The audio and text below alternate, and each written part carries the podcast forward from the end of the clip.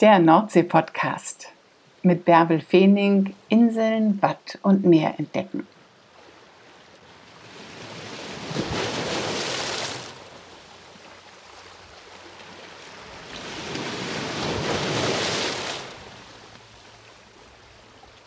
Hallo ihr Lieben, schön, dass ihr wieder da seid zu einer neuen Folge vom Nordsee-Podcast.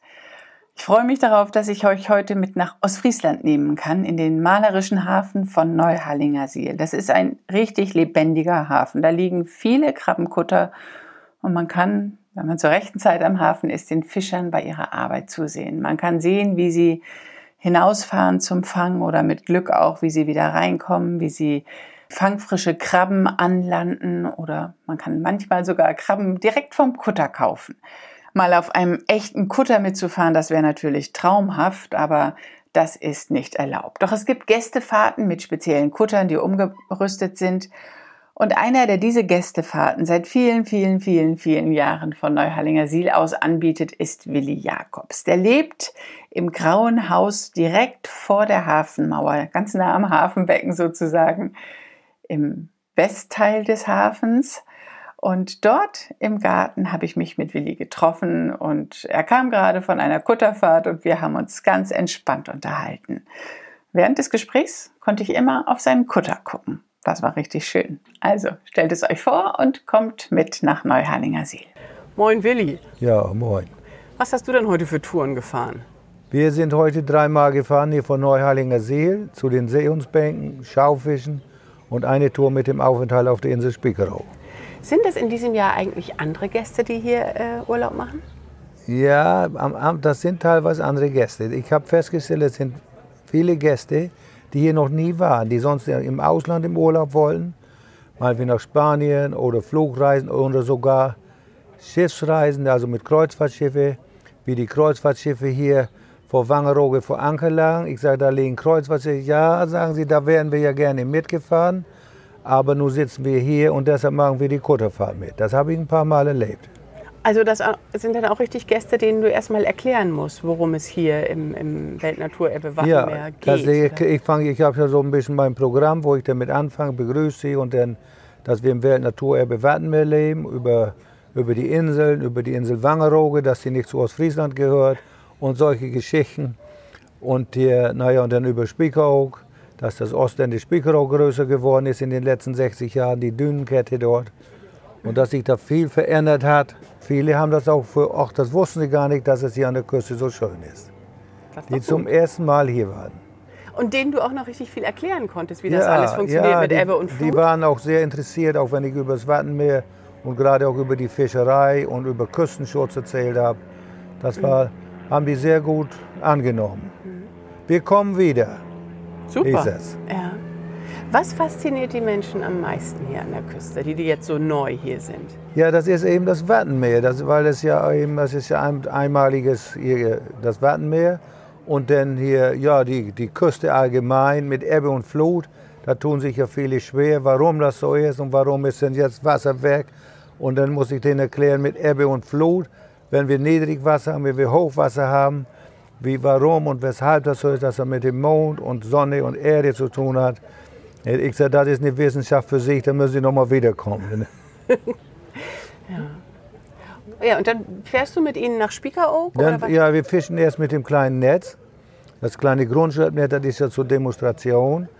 Und dann erkläre ich den Fang, was das für Fischarten sind und wie die Fische, wie die Krabben verarbeitet werden, wie sie weiterverarbeitet, wie sie geschält werden wie sie an Bord, erstmal wie sie an Bord verarbeitet werden und den, den Ablauf so von, von einem Krabbenfang, von einer Tour so mhm. erkläre ich den so grob, dass die Krabben früher mit der Hand hier direkt vor Ort geschält wurden und hier dann gibt es Poolmaschinen, gibt Schälmaschinen und dann mit den Polen in Marokko, da sind sie natürlich immer alle sehr skeptisch und gucken mich gar nichts, ja, wer will denn hier die Krabben poolen? Es findet sich ja keiner, der für billig Lohn die Krabben poolen will. Mhm.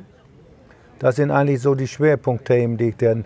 Und dann fange ich an mit Spiekeroog, die Insel, mit dem Küstenschutz dort an der Südwestseite vor Spiekeroog, mit der Mauer dort, mit der Hessenmauer. Und dann geht es weiter. Schifffahrtsweg, Verkehrstrennungsgebiet ist auch ein interessantes Thema, wenn die großen Containerschiffe dort vorbeifahren. Und was neulich interessant war mit den Kreuzfahrtschiffen im Juni, da lagen ja drei, vier Stück vor Anker, die konnte man ja mitunter ganz nah auch sehen. Und ich hatte ein paar Mal, ach, da wären wir ja gerne mitgefahren, mit, aber deshalb sind wir ja hier auf dem Kutter jetzt, dann machen wir eine kleine Kreuzfahrt.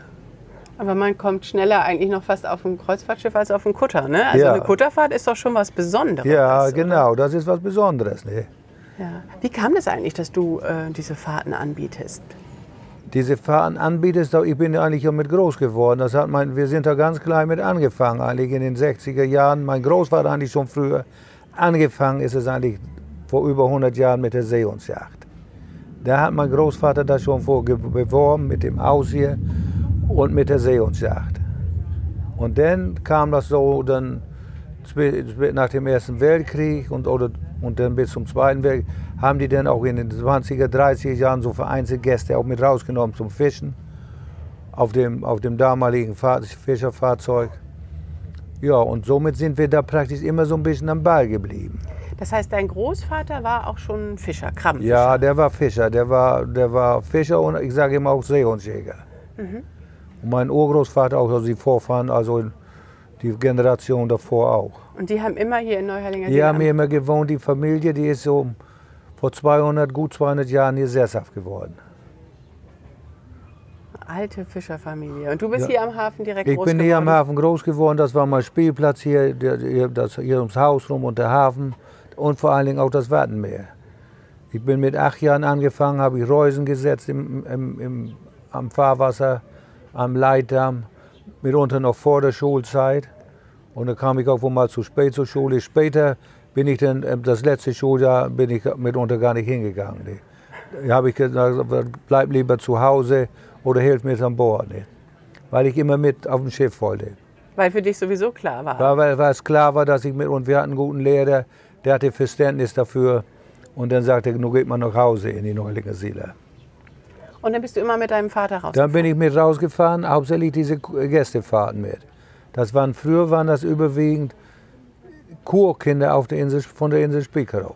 Und auch teilweise von Langeoog, aber überwiegend von Spiekerow das war dann vielleicht einmal in der Woche oder zweimal. Und später, wie der Tourismus hier an der Küste mehr wurde, in den Anfang der 70er Jahre, Ende der 60er, dann haben wir diesen Kutter bauen lassen, ein bisschen größer und dann vor allen Dingen mit einer Toilette. Und das baut sich dann auch hier an. Und, und dann hatten wir auch ja Angelfahrten zwischendurch. Und wir haben auch gefischt, nachts gefischt und tagsüber Gäste gefahren. Aber sowas geht heute doch gar nicht. Nee, das gar nicht. Auch jetzt mit 70 Meilen will ich das auch nicht mehr. Nee, aber es, also heute musst du dich doch, glaube ich, entscheiden, ob du entweder nee, fischen willst oder Gäste fahren willst? Ja, oder? ich kann das ja, das habe ich ja selbst in der Hand. Aber wir waren, ich war ja jünger und wir waren ja auch eben motiviert. Und, ja. und man musste immer weitergehen. Ich bin, das, bin da ja so mit reingewachsen und mein Vater auch. Das musste immer weitergehen. Also auch wenn man mal gefeiert hatte, das gab sich dass er dann auch nächsten Tag gesagt hat, ich bleibe jetzt liegen. Das, die Blöße ließ er sich nicht nehmen. Ja. Und so ähnlich bin ich, deshalb bin ich auch so. Ja. Seehundsjäger, bist du das eigentlich auch? Nein, ich bin kein Seehundsjäger, ich bin wohl Wattenjagd auf See. Ich bin wohl Jäger, aber kein aktiver Jäger, bin ich mhm. eigentlich nie gewesen. Aber ich habe meinen Jagdschein und den habe ich auch noch immer gelöst. Das geht wegen der Seehunde. Ja, ein Seehundsjäger jagt ja eigentlich nicht die Seehunde. Nein, ich darf wohl die Seehunde jagen oder erlegen, wenn kranke Tiere. Mhm. Aber das geht auch nicht, wenn da zum Beispiel Gäste an Bord sind und ich gehe da mit, kann da mit, mit einer Waffe an Bord und Gäste dabei, das geht überhaupt nicht. Ich fange die Seehunde, wenn es möglich ist, und dann kommen die zur See- und Aufsuchsstation. Nach Norddeich. Und, nach Norddeich und ich beobachte die Seehunde, wie sie sich verhalten.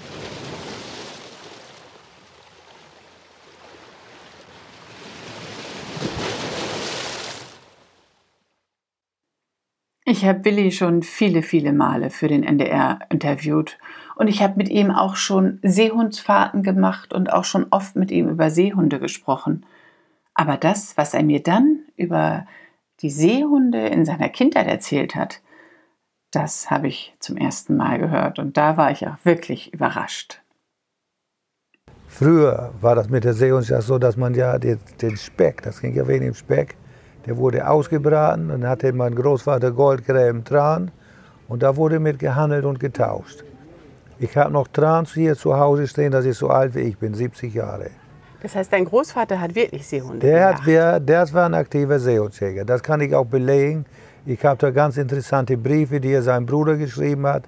Das war vor 1900, wie er bei der, bei der, bei der kaiserlichen Marine war. Ne? Dass er doch gerne, er sollte sehen, als sein Bruder schrieb ihm, er möchte kommen, die, die Seehunde werden so viele Seehunde auf, auf Seehundsjacht. Ne? Und dann wurde, wurden die Seehunde gejagt, um den Bestand zu dezimieren? Oder Nein, wurde der, der Tran? Wurde das ging hauptsächlich wegen dem Tran. Der Tran, also der Speck wurde ausgebraten und der, dann hatte man goldgelben Tran und wurde in Flaschen oder in kleine Fässer abgefüllt. Und die, da wurde mitgehandelt und getauscht. Das waren überwiegend waren es Landwirte hier aus der Umgebung.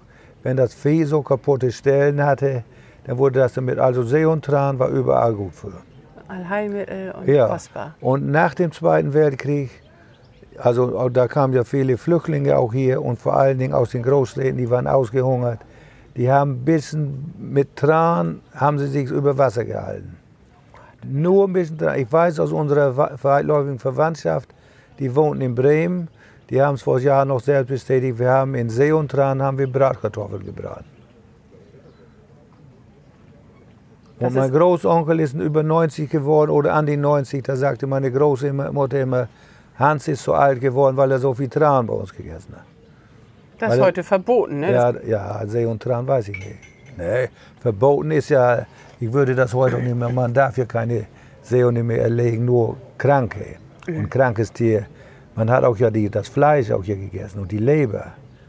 Ihr habt früher Seehunde gegessen? Ja, das Fleisch wurde gegessen. Ich habe das als Kind auch noch gehabt. Dann meine hat man Seehundschnitzel gehabt. Ja, das go. Aber meine Großmutter hat das selbst nicht gegessen. Sie hat gesagt, das vom Hund. Aber das war ganz dunkles Fleisch. Seehundragout? Ja. Willi, das höre ich zum ersten ja. Mal. Wahnsinn. Was hat man noch mehr vom Seehund gegessen? Und die Leber. Habt ihr mit dem Fell auch was gemacht? Oder? Ja, das wurde teilweise wurde das auch gegerbt. Ich habe noch ein paar Stücke. Meine Tante hatte so, so, so einen Muff, wo man die Hände wärmt und dann so einen Hut oder so eine Mütze. Und dann hatten wir auch immer noch eine Tasche und einen Schulranzen, der ist ja auch lange gewesen. Aus Seehund? Aus Seehundfell. Aber hauptsächlich ging es wegen dem. Mhm. Was hier auch ja das Meer noch brachte, das war auch ja Strandung. Wenn jemand Schiff auf Strand kam, dann haben die Mehl aufgefischt, mhm. Säcke mit Mehl aufgefischt. Das ist um die Weihnachtszeit gewesen. Dann hatten sie Mehl zum Backen. Und im Frühjahr oder wenn, wenn das diese, diese Möwemeierzeit war, das wurde dann auch zum Bergen benutzt. Hast du selbst solche Strandungen auch mitgebracht? Ja, das habe ich auch mitgebracht. Das liegt mir auch noch im Blut. Was heißt, wenn jetzt eine Sturmflut ist, bist du auch noch immer unterwegs? Nee, ich gucke aber. Ja, ich gucke aber hier aus dem Fenster raus. Ich kann das ja von oben sehen. Aber ist ja Gott sei Dank, kann man ruhig sagen, ist er nicht mehr. Aber wir haben schon ein paar Mal mit dem Kutter und, und hier haben wir schon eine Decksladung voll aufgefischt oder vom Strand geholt. Was war dein bester Fund? Das war, ja, das war das Holz hier. Aber früher, wie ich zur Schule ging und wir hatten Nordweststurm gehabt, dann war ich als morgens und in aller Herrgottsfrühe waren wir nicht ich allein, auch andere, gingen wir dann hinterm Deich und haben geguckt, was da wohl anschwimmt. Mhm. Das war so. Und zu meinen Großvaterszeiten, da gibt es auch etliche Geschichten, so, so Anekdoten zu erzählen. Dann haben die dann hat er was getrieben im Wasser und dann haben sie gedacht, das wären diese großen Bohnen, diese Pferdebohnen oder, oder Ackerbohnen, sagt man auch. Dann haben sie die aufgefischt und dann sind das Bananen gewesen. Kannten die ja gar nicht, Bananen. Oder Apfelsinen, auch nicht. Lass uns noch mal kurz über das Leben am Hafen hier sprechen, vor der Hafenmauer. Wie ist denn das bei, bei, bei jetzt im Sommer ist es ja alles schön, die Gäste sind da, die Kutter liegen hier malerisch im Hafen. Wie ist denn das im Winter hier? Im Winter ist es auch schön für uns, denn ich genieße die Winterzeit. Ich freue mich, wenn die Saison wieder losgeht, aber ich bin auch froh, wenn es vorbei ist. Die sieben Monate, dieses Jahr ist ja nun alles ein bisschen eingeschränkt durch Corona, aber dann genieße ich auch die Zeit hier. Ich meine, können wir nicht draußen sitzen, aber anderweitig, dann lasse ich das so ein bisschen ruhig angehen. Mhm. Dann ist, zeigt sich die Nordsee aber ja von einer ganz anderen ja, Seite. Ja, dann ne? kann es vorkommen, dass wir, und deshalb kann ich hier auch schlecht aus dem Haus im Winter auch schlecht in Urlaub fahren, weil dieses Haus liegt ja außerhalb der Schutzmauer. Und da müssen wir aufpassen, wenn das Wasser nur ganz hoch kommt, so wie 62 oder 76 und was letztes Mal war das 2006, dann stand das Wasser hier ja halb ums Haus rum. Und wenn dann keiner hier zu Hause ist, dann muss man, dann ist man unruhig. Ja, und das hat auch seine, seine schönen Seiten, die Winterzeit. Und die Mauer, das war ja sehr umstritten. Damals, wie die gebaut wurde, ich habe das ja nun von Kind auf an mitgemacht. Die, die, die waren alle am Schimpfen hier. Die, damals wohnten hier, wohnt ja keiner mehr. Die Einheimischen, die konnten nicht mehr direkt vom Haus zum Hafen laufen oder nicht mehr reingucken im Hafen. Und die, da waren sie alle am Schimpfen. Und dann kam ja 62 die große Sturmflut. Und danach hat keiner mehr was gesagt. Da waren wir alle froh, dass die Mauer da war. Die Hafenmauer hat Neuhallswil Ja. hier gerettet. Ne? Die- Die Mauer, die eigentlich, das muss man einmal erklären, die zwischen den Häusern und dem Hafenbecken Ja, steht und ja, einfach die Menschen in den Häusern und die Häuser rettet. Ne? Und da haben viele geklagt, deshalb sagte man eine Zeit auch, das ist die Klagemauer hier von Neulinger See, aber danach nicht mehr. Ne? Okay, klingelt das schon wieder. Nur dein Haus liegt vor der Mauer und steht Ja. trotzdem immer noch. No, das, das ist von 1911. Das steht außerhalb der Mauer, weil der damalige Deichrichter, wie man die auch nannte, oder Seerichter, der hat gesagt, das war ein Herr Becker, das Haus muss stehen bleiben, damit das Hafenbild erhalten bleibt. Das war der Grund, sonst hätte man das weggerissen. Da haben wir auch drum gekämpft, oder meine, mein Vater und mein Onkel, dass das Haus stehen bleibt. Aber jetzt ist es sicher, ne? Oder? Ja, aber wer, auch wenn angenommen das gefährdet ist, die durch, durch die Sturmfluten und die Deiche sind so ein Haus gefährdet, dann kommt es weg. Das hat man ja 1962 an der Ems gesehen, da im Dollard. Da hat man ja von, die ganzen Häuser wurden evakuiert, die in den so nah am Deich standen, die mussten ja alle verschwinden. Die haben dann neue Häuser wiederbekommen, aber die standen ja teilweise auch in den Deichen. Und was noch gefährlich ist, was der Deich hat, ein Dauern im Auge sind Bäume. Wenn die Bäume im Deich wachsen, Ja. und hier haben wir auch ein paar Bäume, aber diese stehen nun, wir sind ja nun außerhalb der Mauer. Aber da passen die auf, da haben sie so ein bisschen, weil mit Bäumen, damals auch an der Ems und auch hier, wo Bäume standen im Deich, das ist, ist der Boden weich. Früher, du hast mal erzählt, ähm, früher hatte die Höhe des Wassers im Hafenbecken, also oder auch wenn das Wasser so reindrückte, Auswirkungen auf euer Haus. Da gab es noch kein Rücklaufventil. Nee, ne? da gab es kein Rücklaufventil und da soll man sich auch nicht drauf verlassen. Das habe ich letztes Jahr erlebt. Da hatten wir trotzdem Wasser im Keller. Mit dem Rücklaufventil, wenn sich da was zwischenklemmt. Weil diese, diese Höhe vom Keller, das Haus ist fast unterkellert. Und mein Großvater hat damals ein Abflussrohr zum Hafen mehr, damit das Grundwasser weglaufen kann. Und wenn die am Waschen waren und im Keller war ein großer Waschkeller, das lief ja automatisch im Hafen rein. Das war ja, besser ging es ja gar nicht. Ja, praktisch. Aber dann wurde das mit einem, normal mit so einem Holzproppen, wurde das dann von der Innenseite zugemacht. Und das ist bis jetzt hin, ich habe das ein bisschen verändert. Und dann bin ich angefangen mit so einem Rückschlagventil. Ja. Und da habe ich mir ein bisschen viel von versprochen. Und somit hatten wir jetzt im Winter plötzlich einen halben Meter Wasser oder 30 Zentimeter Wasser im Keller. Uh, Ja, das war nicht gut. Da bin ich so aus dem Bett raus, barfuß im Keller ran und habe das dicht gehalten. dann hast du den Hafen bei dir im Haus. Ja. Das ist nicht gut. Ja, ja, genau. Und das ist eben, das ist der Nachteil, wenn man hier denn so, wenn man da praktisch so nah dran wohnt. Hast du auch manchmal richtig Respekt vor der Nordsee? Also wenn die im Winter so rau ist oder wenn Sturmfluten kommen? Oder? Ja, Respekt hat man da schon vor. Ne? Ja. Als, als, ja, man weiß ja immer nicht, was dahinter steckt. Ne? Bist du mal in einer richtigen äh, Gefahrensituation gewesen? Draußen auf dem Wasser? Ja, das bin ich vor Jahren mal. Da kam ein so, man sagt ja heute so eine Wind, Tornado, eine Windhose kam über uns. Genau über uns weg. Da waren wir vor Spiekow, also im Wattenmeer. Und wir, wir wussten auch, wir konnten auch nicht, wo der Wind herkam, wusste man, das drehte sich alles. Das war, und dann hier, das war eine Viertelstunde, da war alles wieder vorbei. Ne? Da kannst du auch nichts machen. Da kannst du nichts machen. Aber wir wussten ja ungefähr, wo wir waren. Wir hatten mit diesem unserem Navigationsgerät blieben wir auch ungefähr so, hatten wir die Position, konnten wir halten. Ne? Was liebst du so sehr an deinem Beruf, Willi? Ja, das ist die Freiheit, ne? dass ich hier frei walten und schalten kann. Das ist das Schöne. Wobei du bist ja, was dich ja unterscheidet von all den anderen Fischern, die hier rausfahren mit ihren Krabbenkuttern. Die fahren raus und haben ihre Ruhe. und du fährst raus und musst die ganze Zeit reden, weil du den Ja. Kutter voller Gäste Ja, hast. Das ja. ist ja eigentlich was, was die norddeutschen Fischer gar nicht so gerne das, mögen. ist, das ne? ist auch so. Das ist auch hier, wie ich dort noch, wie wir vor, vor 10 oder 15 Jahren, wie die Saison dann vorbei war. Und ich bin dann ja angefangen, meistens im Oktober haben wir dann die Fischerei wieder aufgenommen. Das war richtig, war richtig, äh, also, der, ganz was anderes. Ne? Das habe ich dann auch genossen. ja. Dann da ich mit alleine. auf- alleine und der mit meinem, Ma- mit meinem Decksmann oder Matrosen, wer auch immer dabei war, das habe ich dann richtig genossen. Mhm. Und die Leute wollen einfach, die sagen, wir können, das haben sie zu uns zu meinen Vaterszeiten gesagt, auf dem Rhein, auf dem Fahrerschiff können wir auch auf dem Rhein fahren. Wir wollen mit dem Kutter fahren. ja, genau. So war das. Das Und ist so auch das, was, was hier typisch ist, Ja, ne, was ja. es ausmacht.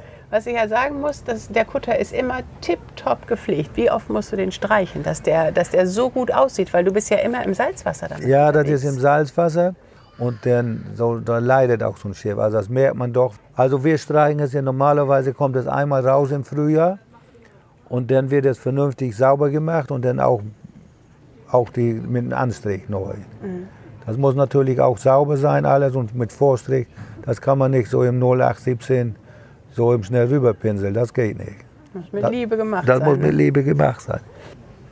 Wenn jetzt Hörerinnen und Hörer auf den Geschmack kommen, können die einfach so nach Neuhallinger Siel kommen oder hast du, bist du lange im Voraus ausgebucht oder wie, wie sieht's aus? Wie Wir lange fährst du in diesem Jahr überhaupt? Wir fahren bis Ende Oktober.